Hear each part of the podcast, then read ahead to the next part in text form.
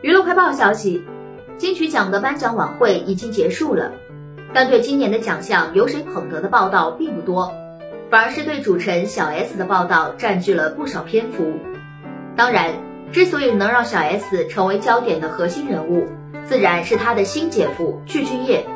他的惊喜加盟让小 S 赚足了眼球。没有跟大 S 结婚前，具俊晔在国内观众的印象中属于明星里年纪偏大的人群，基本不是当下的主流。但是娶了大 S 后，局面就彻底改观了。一方面是因为大 S 本身流量属性就不低，带动具俊晔的原始度保持在高位；另一方面也是因为跨国婚姻的标签，使得两个人更容易成为别人口中的谈资，话题度和争议点都比较多。